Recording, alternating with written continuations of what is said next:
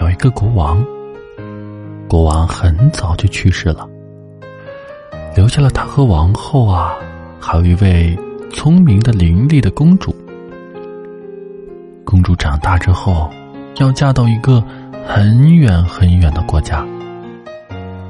王后为公主准备了丰厚的嫁妆，并且派一个宫女同行，以便照顾公主。另外啊。还给了他们两匹骏马。公主乘坐的那一匹呢，名叫法拉达，它可以和人对话。在公主启程前，王后用小刀把自己的手指刺破，滴了三滴鲜血，在一块洁白的手帕上，让公主带在身上，说它可以保护她一路平安。公主。把手帕放进贴身衣服里，然后就上路了。宫女很快就原形毕露了。一天，公主走的口渴了，让宫女给她舀些河水来喝。宫女没好气的说：“我现在已经不是你的仆人了，你要是口渴了，就自己趴在河边去喝吧。”公主太渴了，她只好下了马，趴在河边去喝水。从此啊，每当口渴的时候，公主都要亲自去河边喝水。有一次喝水的时候，她不小心把王后送给她的手帕掉进了河里。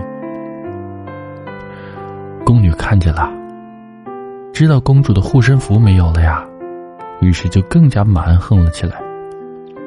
不但叫公主把法拉达让给他骑，还逼迫公主和他互换了衣裳，并且发誓啊，不把这个事告诉任何人。经过漫长的旅途啊，他们终于到达了目的地，进入了王宫。王子把宫女当成公主抱下了宝马，把她当成了自己的未婚妻。真公主呢，则被赶去啊，与一个名字叫柯德金的年轻人一起放鹅，成了一个木鹅姑娘。假公主担心法拉达泄露真相，几天之后啊，就让公子，就让王子下令杀了法拉达。公主听到了这个消息啊，非常难过。找到了这个杀死法拉达的屠夫，就恳请他把法拉达的头颅啊挂在城门下。这个屠夫可怜他呀，就照着做了。第二天天刚蒙蒙亮，公主和柯德金去牧鹅。他们经过城门的时候，他忍不住伤心的哭道：“宝马呀！”宝马，你怎么这么惨呀？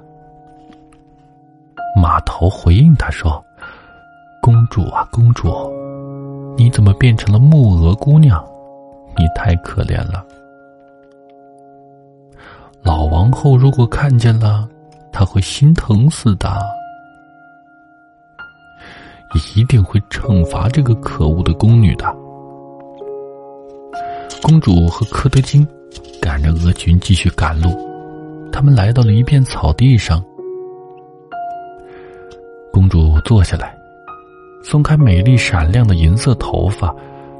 柯德金忍不住想拔下几根，公主立即大喊了起来：“风姑娘，快过来，把柯德金的破帽子吹得远远的，让他跑去找他的破帽子，直到我把美丽的银发。”梳理漂亮为止。公主的话音刚落呀，突然就刮来了一阵大风，把柯德金的帽子给吹走了。柯德金只好去追帽子。等他好不容易追回帽子，公主已经把头发梳理完了，他也就无法得到公主的一根银发了。接连几天啊，都是这样。柯德金非常生气。就在一天晚上，木鹅回去后，来到国王的面前，请求第二天让他一个人去木鹅。国王问明了原因之后，没有答应他的要求，而是让柯德金第二天依然像前几天那样和公主一块儿去木鹅。第二天，国王早早的来到了城门口，躲在城门的后面。在偷听了公主和码头的对话后啊，他又尾随着公主和柯德金，来到了木鹅的草地上，看到了公主梳理银发。和柯德金追破帽子的全过程，而公主和柯德金始终都没有发觉国王在暗中观察他们。晚上，公主回到王宫，老国王向她询问原因。公主因为发了誓不能对任何人说，便钻进了一个铁炉，把事情的真相讲述了一遍。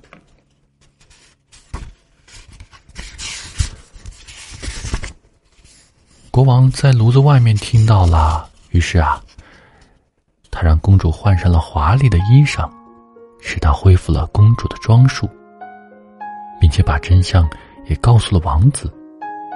他又把公主的经历编成了一个故事，讲给假公主听，并询问她该如何惩罚冒名顶替者。假公主说：“那就把它装进一个。”满是缝衣针的铁桶里，让两匹骏马拉着铁桶四处奔跑，直到他疼死为止。国王啊，就采用了这个方法，惩罚了这个假公主。随后，为王子和公主举办了一个隆重的婚礼。婚后啊，他们过上了幸福的生活，也一直让全国的老百姓安居乐业。